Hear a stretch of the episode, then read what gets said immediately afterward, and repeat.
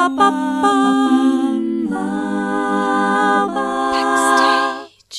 Herzlich willkommen zu Backstage. Mein Name ist Leni Bormann und heute spreche ich mit Sophie Hauenherm. Sophie hat an der Paluca Hochschule für Tanz in Dresden studiert. Kurz vor ihrem Abschluss erhielt sie die Diagnose inkomplette Querschnittslähmung, ausgelöst durch einen Abszess im Rückenmark. Sophie erfindet sich daraufhin als Tänzerin neu. Hallo Sophie! Hallo, danke, dass ich heute hier sein darf. ich finde es total cool, dass du da bist. Es äh, ist eine wahnsinnig spannende Geschichte, die du zu erzählen hast. Und ich muss auch noch sagen, du bist meine erste Tänzerin in meinem wow, Podcast. Das ehrt Ich hatte mich. jetzt schon ja, ich hatte schon ganz viele Kunstsparten, aber Tanz war noch nicht dabei. Das heißt, ich werde dir auch wahrscheinlich auch ein paar Fragen zu deiner Arbeit einfach so stellen, Unbedingt. weil ich das jetzt noch nie machen durfte bisher. Dann fange ich doch gleich mal mit einer ganz äh, deepen Frage an, nämlich kannst du beschreiben, was du fühlst, wenn du tanzt? Wow. Ähm, ich glaube, kurz gefasst einfach leben. Also tanzen da fühle ich mich so stark mit mir selbst verbunden, mit meinem Körper verbunden und es ist einfach eine Mischung aus Emotionen, die da zusammenkommen, Gedanken, die da zusammenkommen und dann eben etwas, das man transformiert in dem Moment und über die Sprache des Körpers nach außen abgeben darf. Und ähm, wow, das ist einfach spannend, ja. Das hast du ja toll ausgedrückt, cool. Seit wann tanzt du denn? Seit du ganz klein bist? Ja, ich habe äh, mit vier Jahren angefangen. Bin damals quasi zu meiner Mama gerannt und habe gesagt, Mama, ich würde gern tanzen. und habe sie dann quasi in die äh, Welt auch mit reingeschleppt. Und war dann auch früh klar, dass das dein Beruf werden würde? Tatsächlich gar nicht so früh, tatsächlich sogar ein kleines bisschen zu spät. Ähm, mit zwölf Jahren dann kam meine Lehrerin zu mir, meine damalige Tanzlehrerin hat quasi zu meinen Eltern gesagt, ey, seht ihr denn nicht, das Kind will tanzen?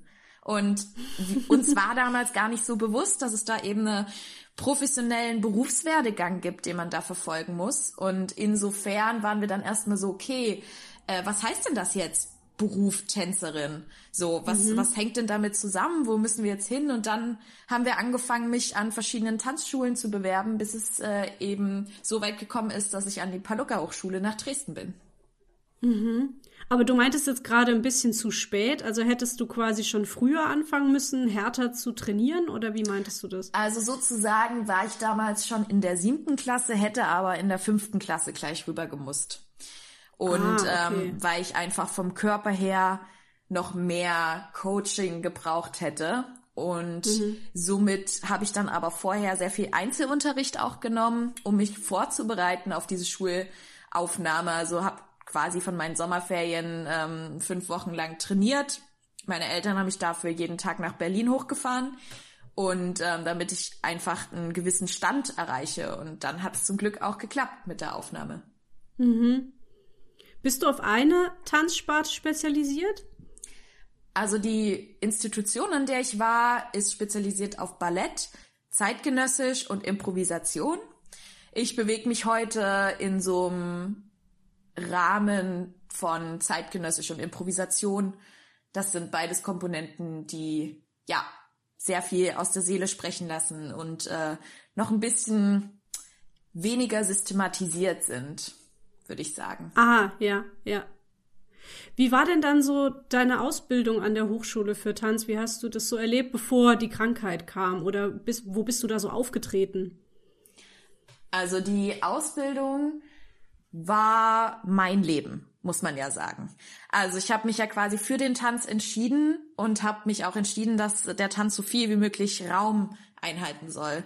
Somit bin ich dann mit zwölf eben auf die Paluca Schule, äh, Schule gegangen, bin ja dann auch dafür von zu Hause ausgezogen, mit zwölf Jahren eben aufs Internat gegangen und wow. hatte dann diesen dualen Tagesablauf von Schule und Tanz dass man quasi um 8 Uhr beginnt mit dem klassischen Ballett, danach hat man Mathe Deutsch, danach kommt zeitgenössisch und so weiter und so weiter, so dass man quasi einen ausgefüllten Tagesablauf von 8 bis 17 Uhr hat als äh, bereits zwölfjährige, 13-jährige und dann Krass. eben sofort laufend. Und ich war auch immer oder bin bis heute ein sehr ehrgeiziger Mensch, der auch gerne viel investiert, um eben einfach die ähm, ja, den Prozess erleben zu können, die Weiterentwicklung und habe mich da dann auch entschieden, eben an Wochenenden noch zusätzlich zu trainieren und in Ferien und ja, darauf zu achten, dass ähm, ich immer irgendwie die Möglichkeit habe, ja, mich äh,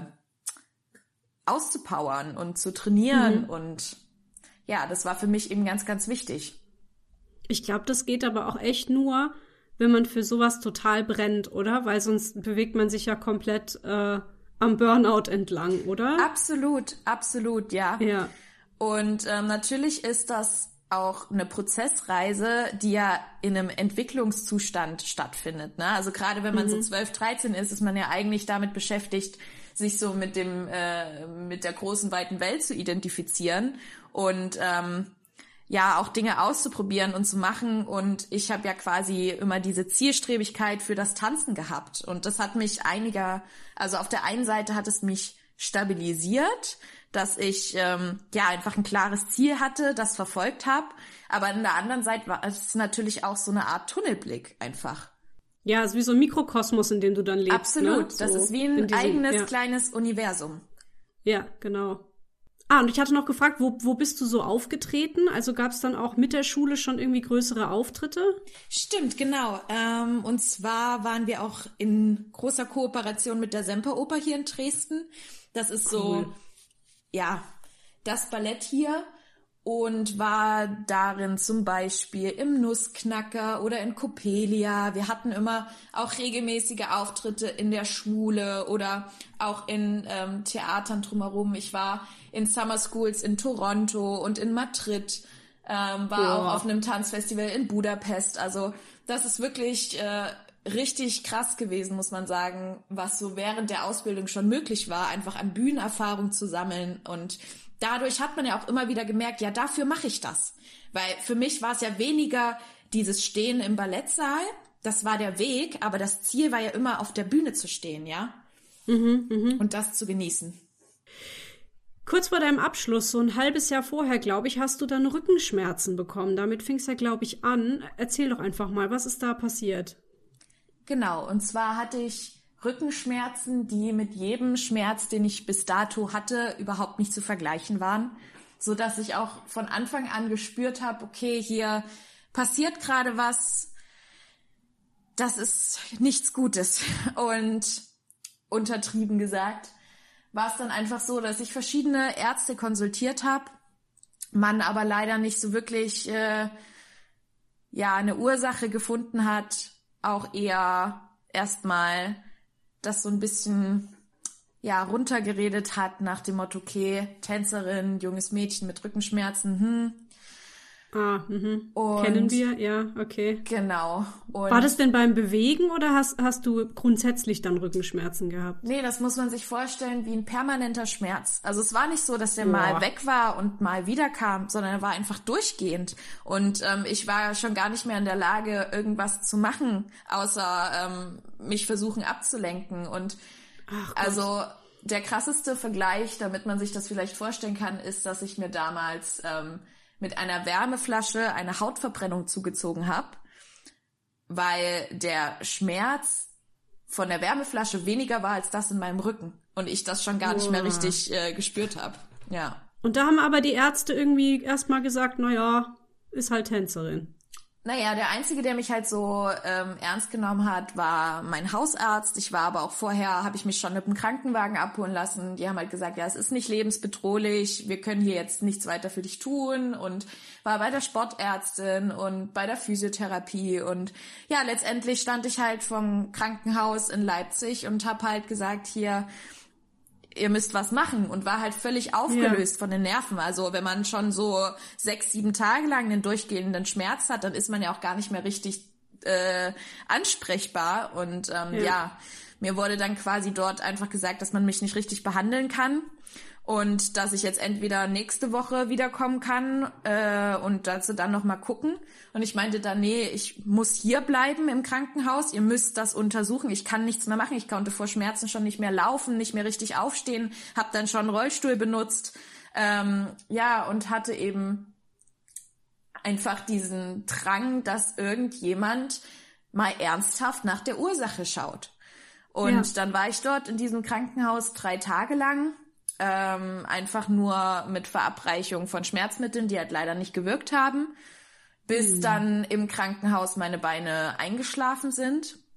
Und am nächsten Tag wurde ich dann ins MRT geschoben. Und dann hat man eben einen Abszess im Rückenmark gefunden. Also das ist quasi eine Flüssigkeit, die Raum gebraucht hat und die Nerven bei dieser Raumsuche abgequetscht hat. Also es war ein Rennen mit der Zeit letztendlich, weil Hätte der ja man- immer größer man- geworden ist. Ja, hätte man das MRT, wenn man das früher gemacht hätte, hätte man den Abszess da schon sehen können, bevor Ja. deine Beine gelähmt sind? Oh, scheiße. Das ist, Entschuldigung. ja, nee, Oh Mann. Ja, Ja. das ist eben diese Flüssigkeit gewesen und die ist immer größer geworden. Und ähm, ja, irgendwann war dann der Punkt, wo die Nerven abgequetscht waren. Aber Ja. das war ja vorher schon da. Das entwickelt sich ja. Ja. Und Ja. wenn man dieses MRT vorher gemacht hätte, dann hätte ich auf jeden Fall auch operiert werden müssen. Aber dann wäre es eben nicht zu dieser Schädigung der Nerven gekommen, mit großer Ja, Sicherheit. ja, genau, genau. Ach, verdammt. Wa- Was, was ging dir durch den Kopf, als du da im Krankenhaus lagst und deine Beine nicht mehr bewegen konntest, als, als Tänzerin, ne? Naja, man muss ja sagen, dass man das erstmal gar nicht realisiert. Das ist ja, zum einen war ich ja, stand ich ja unter tagelanger Schmerzmittelindikation, die nicht gewirkt hat. Das heißt, ich war eigentlich ziemlich abwesend die ganze Zeit, war einfach nur aufgelöst. Und ähm, das war einfach alles total unwirklich, was da passiert ist. Und als der Arzt dann gesagt hat, ja, Sie sind jetzt querschnittgelähmt, Sie werden wahrscheinlich nie wieder laufen können, dann hat sich das halt für mich angefühlt, als hätte mir jemand gerade eine Geschichte vorgelesen. Und ich habe mir halt gedacht, das ist aber nicht meine Geschichte. Das passt nicht zu meinem Lebensbild, das passt nicht zu meiner Zielvorstellung. Ich bin Tänzerin, ich bin 18 Jahre alt gewesen und plötzlich erzählt dir jemand, ja, du sitzt jetzt dein Leben lang im Rollstuhl. Und für mich war das einfach dieses Vermeidungsdenken, dass ich gesagt habe, nee, das kommt nicht in Frage. Und ich habe mich immer gesehen, wie ich dann einfach wieder im Ballettsaal stehe. Und ich war immer der Meinung, okay, du gehst aus dem Krankenhaus raus, dann bist du halt ein paar Wochen hier und dann ist das alles wieder so, wie es ist, wie es war. Ähm, das, das klingt ja erstmal wie so, ein, wie so ein Verdrängen der Realität, aber ich glaube, das kann auch was sein, was einem schützt in so einer Situation, Ja. oder? Weil wenn man da dann völlig versackt und, und in so ein Loch fällt, mental, dann kommt man da natürlich auch ganz schwer wieder Absolut. raus. Aber du bist, du hast dich quasi geweigert, in das Loch überhaupt erst zu fallen. Ja, und manchmal bin ich eben auch eine Verfechterin von dem Spruch, äh, fake it till you make it. Weil es ist ja trotzdem irgendwie das, was man ausstrahlt, ähm, das kommt auch zu einem zurück. Und genauso wie an den Tagen, wenn man halt mal nicht selbstbewusst ist und wenn man dann selbstbewusst in den Spiegel guckt, dann überträgt sich das ja auf einen, weil man dann sich ja eine ganz andere Erlaubnis setzt, ein ganz anderes Denken etabliert und ein Ziel. Und so war das eben bei mir. Ich habe mir eben im, im Kopf dieses Bild gehabt, das wird wieder. Und dadurch, ja, denke ich, hatte mein Körper einfach eine ganz andere, eine ganz andere Zielsetzung, als wenn ich jetzt von Ja. Anfang an gesagt hätte, okay, dann sitze ich jetzt halt im Rollstuhl. Ja. Wie ging's denn dann weiter? Also deine Beine waren gelähmt. Wie, wie lange? Oder wurdest du dann operiert? Was ist passiert? Genau, also ich wurde ja dann notoperiert. Man hat den Abszess äh, entfernt, aber die Nervenschädigung war ja weiterhin da. Ich war weiterhin gelähmt. Und das ging circa zwei Wochen lang nach der OP, dass ich halt wirklich gar nichts bewegen konnte. Also es war einfach, ich bin dort blau angelaufen vor Zittern, weil ich versucht habe, irgendeinen Muskel zu bewegen und da tut sich halt einfach nichts. So gar nichts. Und ähm, Gruselig, ja. ja, das war total gruselig. Das ist einfach als Tänzerin, wenn man den Körper ja kennt wie nichts anderes und mit jedem kleinen Anteil davon arbeitet und plötzlich bewegt sich die Hälfte des ganzen Körpers nichts mehr. Das ist, das war wirklich ähm, eine extrem belastende Situation auch in dem Moment. Und ich habe versucht halt einfach mich abzulenken, beziehungsweise habe eben diese Ablenkung von meiner Familie erhalten, die mich unterstützt hat, die mir jeden Tag Essen gebracht hat und Serien mit mir geschaut hat. Und ja, es war ja über Weihnachten, muss man ja sagen, auch. Und ähm, die dann einfach versucht haben, so das Beste draus zu machen. Und das war vor Corona, ne? Ja, das war Ja. vor vier Jahren. Ah ja. Mhm.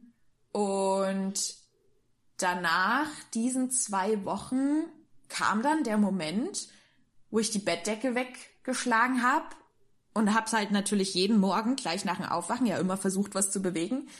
Und dann war der Tag da und dann hat die kleine Zehe gewackelt. Oh, und dann habe ich wow. ja, und dann habe ich mein Handy in die Hand genommen, habe das meinem ganzen Freundes- und Familienkreis geschickt und alle haben geweint Geil. vor Freude, weil sie meinten, ja, es lebt. ja. Und ähm, das war dann der erste Funken und ähm, der Ja. hat mich dann so angefeuert, weiterzumachen und ähm, mit dem zu arbeiten, was ich habe. Und dann ist nach und nach eben immer stückweise was zurückgekommen. Ähm, so dass ich dann halt schon ein paar Schritte ähm, gehen konnte, also an Unterarmstützen oder dass ich halt ähm, ja überhaupt erstmal wieder krabbeln konnte. Ne? Also man lernt da ja quasi alles neu. Und ähm, ja, dann kam halt irgendwann der Punkt, wo es stagniert ist. Und ich halt gesagt habe, okay, dann arbeite ich halt jetzt mit dem, was ich jetzt habe und versuche das halt so gut wie möglich zu trainieren und zu stabilisieren. Und ähm, war dann eben noch fünf Monate im Krankenhaus und ja, habe eben dafür gesorgt, dass das ja mit meinem neuen Körper zu arbeiten. Und du hast dann auch trotzdem deinen Abschluss gemacht an der Tanzhochschule. Genau. Ich bin nach diesen fünf Monaten Krankenhaus, das erste, was ich gemacht habe, ist zurück an meine Schule zu gehen und zu sagen, ey, Leute, ich würde jetzt gerne meinen Abschluss machen. Und ja, war dann eben die erste Paluca-Schülerin, die ihre Bachelorarbeit im Rollstuhl getanzt hat. Und Krass. es war genauso stark und genauso ausdrucksvoll und ähm, hat ja, wie alle anderen so schön gesagt haben, an meiner Persönlichkeit überhaupt nichts weggenommen. Das war immer noch Ja. ich, die da auf der Bühne stand. Und das ist eben auch das Wichtige, was ich jetzt im Tanz so gelernt habe. Tanz ist eben nicht abhängig davon, was ich körperlich leiste, sondern davon, was hinter meinem Körper steht, was ich ausstrahle, was ich mit welcher Hingabe und Leidenschaft ich tanze. Und das ist auch genau das, was der Zuschauer sehen will. Der Zuschauer will nicht jemanden sehen mit einer perfekt technischen Ausbildung, sondern der möchte jemand sehen, was ihn catcht. Ja, das Feuer im Auge, diese, dieses Brennen, was einen irgendwie in dem Moment berührt oder inspiriert oder einfach aus dem eigenen Alltag rausholt. Und das ist Tanz. Und diese Fähigkeit ist unabhängig von einer Institution, sondern ganz viel abhängig einfach von meinen eigenen Werten. Das finde ich so gut, wie du das ausdrückst, weil das ist auch was, also mit Tanz hatte ich in meinem Leben noch nicht ganz so viel Erfahrung, weil das irgendwie nicht so meins ist. Ähm, ich bin auf die Schauspielschule dann gekommen, hatte eben, wie gesagt, null Erfahrung in irgendwie Tanz oder Ballett oder Ja. irgendwas und hatte dann vor allem das Problem, dass ich immer an diesen Formen so gescheitert bin. Also wir hatten natürlich sehr viel Ballettunterricht und ich habe mir echt Mühe gegeben und ich habe vor allem auch gemerkt, hey, ich habe eigentlich sehr viel Freude am Bewegen Ja. und bin immer an diesen Formen gescheitert, immer an diesem, der, der Fuß steht aber immer noch nicht ganz richtig und die Hand muss noch ein Stück höher und äh, ah, Genau. und genau und diese diese diese Strenge von diesem Ballett, was wir da hatten, die hat mir dann die Freude am Bewegen irgendwie genommen. Ja, und genau die Beobachtung habe ich auch ganz oft gemacht in meiner ehemaligen Ja. Schule. Dass man einfach die Liebe zum Tanz verloren hat, weil eben dieses System besteht. Und wenn man nicht genau einer bestimmten Form oder einem bestimmten Ideal entspricht, wertet man sich ab, weil man abgewertet wird. Und das ist einfach ein Kreislauf, der, ja, der einiges kaputt machen kann, leider. Ja. Du hast auch mal in einem Interview gesagt, dass äh, du quasi jetzt auch so ein bisschen versuchst neu zu denken, warum sollte denn die Zuckerfee im Nussknacker nicht auch mal auf Unterarmstützen tanzen, ne? Ja. Hat man hat's halt noch nie gesehen, also ist es neu für alle, aber warum denn nicht? Eben. Warum nicht mal ausprobieren? Wer ja, legt's denn genau. fest? Und ich sag immer, es ist so lange etwas neu, wie es eben selten gesehen wird. Umso öfter wir das Ja. sehen, umso öfter wir das etablieren, dann ist es genauso Normalität wie die jetzige, in der wir leben. Es muss einfach nur gemacht werden. Und es ist ja nichts, wovor man Angst haben muss oder was irgendwie negative Konsequenzen hat, sondern einfach nur ein bisschen seine Wohlfühlblase öffnen und sagen, ey, das gibt's ja auch noch und das ist auch toll und das ist auch wertvoll. Ja, genau. Wie, wie war das für dich an deiner Schule, als du dann eben dahin gekommen bist, gesagt hast, so, ich mache jetzt meinen Abschluss im Rollstuhl. Hast du da ganz viel Unterstützung erfahren oder auch ein paar Leute, die gesagt haben, nee, das funktioniert nicht? Ich habe nur Unterstützung erfahren, tatsächlich. Also an meiner Super. Institution, die waren eher alle total baff, weil ich kam dort an und habe die angelächelt und die meinten so, Gott, Sophie, du lächelst ja. Und ich war halt so nach dem Motto äh, ein bisschen sarkastisch rumgescherzt, ja, mein Strick liegt noch im Auto. Aber oh im Prinzip war es ja einfach so, natürlich war ich glücklich, weil ich wieder an dieser Schule sein durfte. Weil ich ja, und weil wieder, deine Schmerzen weg waren, ne? Also, ja. Ja, auch einfach, weil ich die Chance bekommen habe, ja wieder was zu machen. Ich war fünf Monate im Krankenhaus, da ist mir auch die Decke auf den Kopf gefallen und plötzlich war ich ja, wieder zurück an meiner Tanzschule und egal, ob ich da im Rollstuhl reingerollt bin, darin ging's nicht. Es ging darum, dass ich dort war, dass ich die Chance hatte, wieder da zu sein. Und ähm, das hat für mich die Welt bedeutet, weil Tanz ja weiterhin meine Welt war und ich plötzlich nur einen neuen Zugang gefunden habe, der mir vorher halt, ähm, ja, quasi selber nicht mal so bewusst war, dass es den gibt. Aber ich durch diese Einschränkung, die ich erfahren habe, ja trotzdem eine Horizonterweiterung haben durfte. Ja. Also bist du sogar fast dankbar für das, was dir passiert ist? Ich bin generell immer ein dankbarer Mensch, weil ich sage, Dankbarkeit rettet einem an manchen Tagen ähm, wirklich die, die Laune und den Fokus äh, setzt es halt mhm. halt ganz anders. Und ich bin einfach dankbar ähm, für das, was ich erreichen durfte in den Dingen, die sich in meiner Persönlichkeit verändert haben. Ja, einfach diesen ganz anderen Wertschätzungsfokus, die eigene Offenheit, die einfach nochmal ähm, ja, so einen anderen, anderen Ansatz bekommen habe. Und vor allen Dingen bin ich dankbar, dass ich halt arbeiten darf. Ich bin extrem dankbar dafür, dass ich immer noch auf der Bühne stehen darf, dass ich immer mhm. noch tanzen darf. Und ähm, ja, das ist einfach äh, für mich das Wertvollste in meinem Leben. Schön. Wie geht's dir jetzt heute körperlich? Du hast, wir haben jetzt gerade gesagt, das ist alles so vier Jahre ungefähr her. Ähm, hat sich noch mal was verändert? Also von den körperlichen ähm, ist es dann einfach irgendwann stagniert. So nach circa zwei Jahren, da kam halt dann keine großen Sprünge mehr wie am Anfang. Ähm, ich bin halt auf lange Strecken auf den Rollstuhl angewiesen weiterhin, kann aber auch mal kurze Strecken unter Anstrengung an Unterarmstützen laufen. Und was ich halt immer sage, ich kann vielleicht nicht laufen, aber ich kann tanzen. Also im Tanzen habe ich noch mal eine ganz andere Bewegungsfindung gefunden und kann dann mhm. auch entweder ich tanze am Boden oder ich tanze im Stehen, ähm, angelehnt an der Wand oder halt mich irgendwo fest oder äh, versuche auch so mein Gleichgewicht auszubaden und ähm, finde da einfach ganz neue Qualitäten und nutz einfach meinen Körper als Stilmittel. Nicht als Einschränkung, sondern als Stilmittel. Genauso wie der Rollstuhl ein Stilmittel ist oder meine Unterarmstützen. Und das mhm. kommt halt alles als Requisit für mich quasi dazu.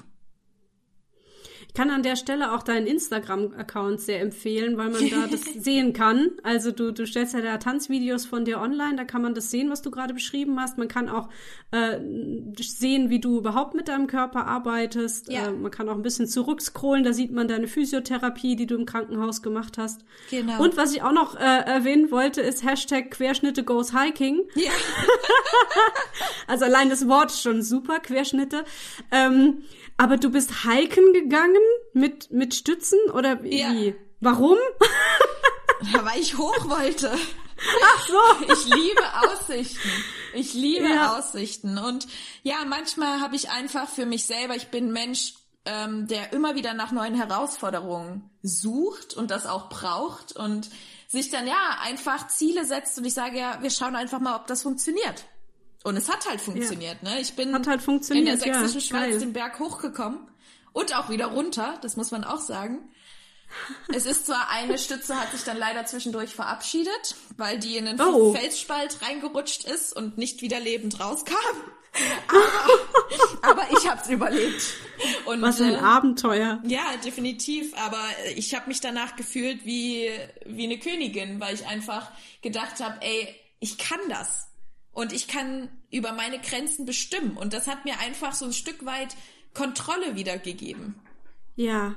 Ich glaube, das ist total wichtig, das auch zu sagen, weil, weil wir oft, gerade Menschen, die, die kein Handicap haben oder die nicht behindert sind, die nicht im Rollstuhl sitzen oder sonst wie die, die haben dann schnell das Gefühl, sie müssten Mitleid haben mit Menschen, die im Rollstuhl sitzen. Ja. Und äh, nehmen den Menschen dadurch so ihre, ne, ihren, ihren eigenen Wert und ihre eigene Selbstbestimmung ja. und äh, nee, du setzt dir deine, deine Ziele und deine Limits selber. Und Absolut. Niemand. Und was für mich auch wichtig ist, also sehr viele ähm, Menschen mit Behinderungen, wir werden dann immer so als Sensation gesehen.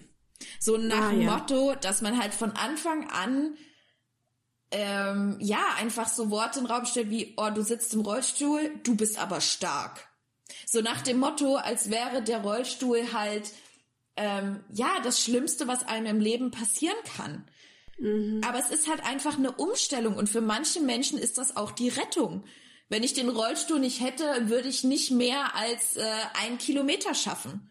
Wenn ich den Rollstuhl habe, dann kann ich wenigstens mal äh, lange Strecken schaffen. Also es ist ja gar nicht eine Einschränkung, sondern der Rollstuhl ist ja ein Hilfsmittel in dem Sinne. Ja. Und was ja. mir auch schon für Sachen passiert sind, dass irgendjemand mitten auf der Straße kam und mich einfach mal geschoben hat, weil er meinte, wow. ey, komm, ich helf dir. Das ist genauso, als würdest du jemanden am Arm packen und mit dir mitziehen und sagen, komm, wir laufen mal, ich helf dir.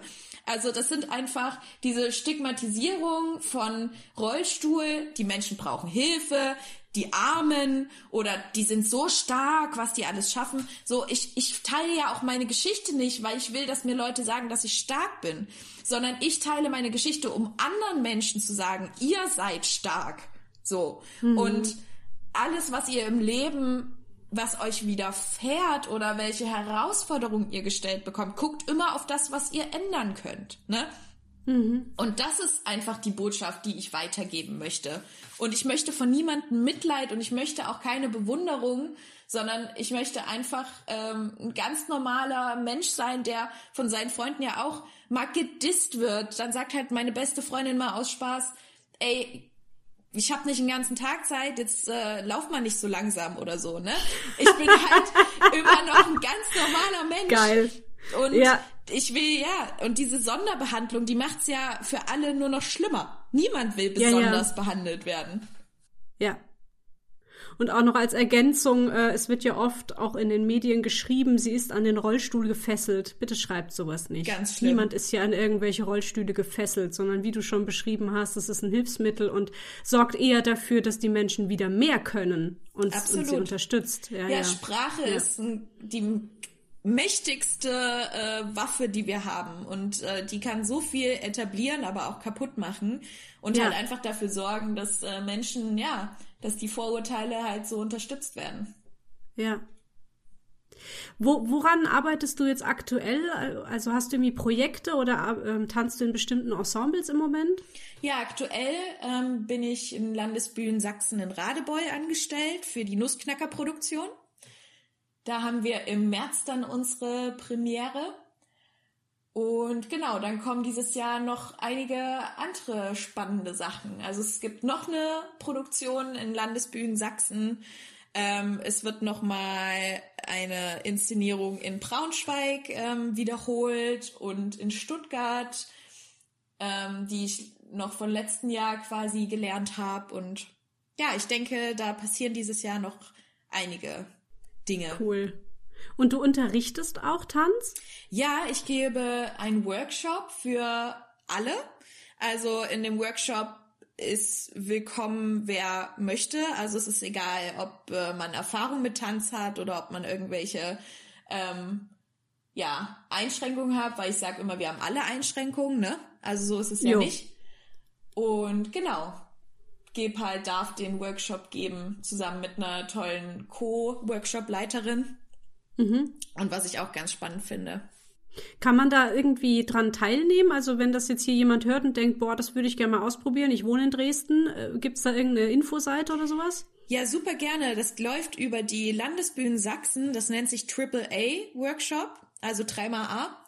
Und Anmeldungen können jederzeit gemacht werden. Gerade sind wir im Online-Format aber hoffen, dass wir dann auch, wenn sich die Situation ein bisschen verbessert, wieder in Präsenzlehre zurückkommen können. Ja. Dann suche ich mal den Link raus, dann packe ich den noch mit in die Show Notes. Oh, super. Falls, falls hier Ich jemand aus dir. Dresden zuhört. Ach so, weil ich auch noch fragen wollte, du studierst Psychologie Ja, oder genau. hast du? Ah, du studierst das im Moment noch. Ja, ich bin im fünften Semester. Ist das so als zweites Standbein irgendwie gedacht oder interessiert dich das einfach? Beides. Also so. zum einen natürlich, weil ich auch einen anderen Aspekt in meinem Leben noch als Sicherheit haben möchte, weil ich nicht weiß, wie sich das körperlich bei mir weiterentwickelt, aber auch für meine Psyche, weil es meiner mentalen Gesundheit besser geht, wenn ich einen Ausgleich habe. Dass ich nicht nur in mich in einem verliere, sondern dass ich einfach so eine Art äh, ja, wie wir vorhin gesagt haben, das ist halt ein eigenes Universum, die Tanzwelt. Und ich habe halt einfach gemerkt, dass es für mich besser funktioniert, wenn ich noch eine andere Welt als Ergänzung habe. Und somit sind wir dann zur Psychologie gekommen, einfach weil das etwas ist, was man auch sehr gut mit Tanz verbinden kann. Und da auch sehr viel Input bekommt für die Zukunft. Und ja, so ist das Cool. dann zu dem Studium dann noch gekommen. Ja.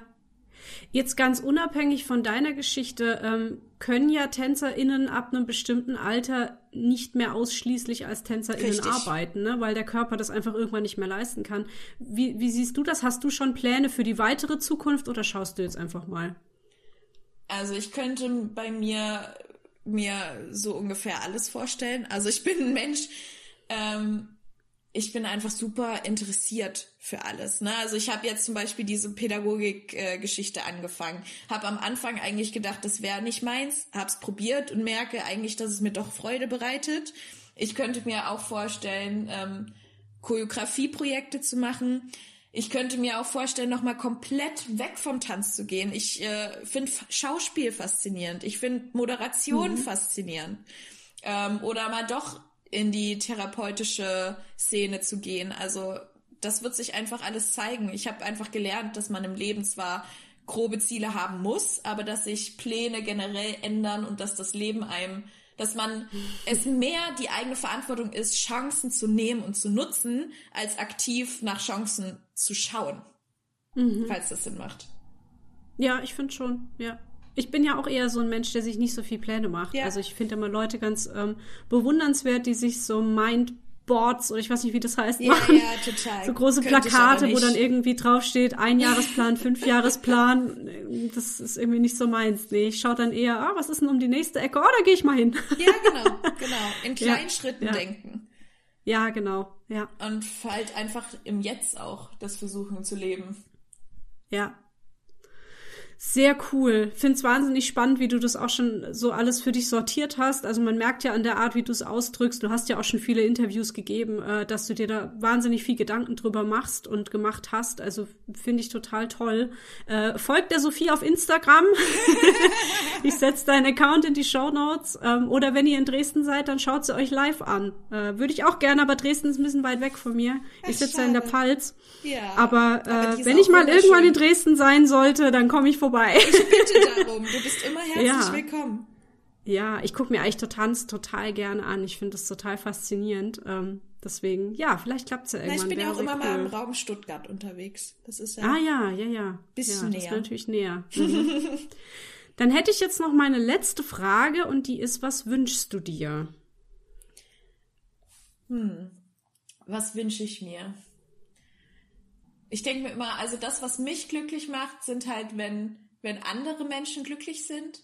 Und ich glaube, ich wünsche mir halt einfach, dass, ähm, ja, dass andere Menschen es immer wieder schaffen, sich aufzuraffen und stolz auf sich zu sein und ähm, ja, halt einfach erfahren, wie schön das Leben sein kann, wenn man auch sonst was für große Herausforderungen gestellt bekommt oder wenn man zweifelt und das ist alles okay und das darf man auch, aber ich wünsche mir einfach, dass ähm, wir alle am Ende des Tages stolz auf uns sein können und weitermachen wollen und äh, ein paar Dinge aufzählen können, für die man dankbar ist und die man genossen hat und ähm, ja, das ist auch das Gleiche, was ich mir für mich wünsche, einfach glücklich zu sein.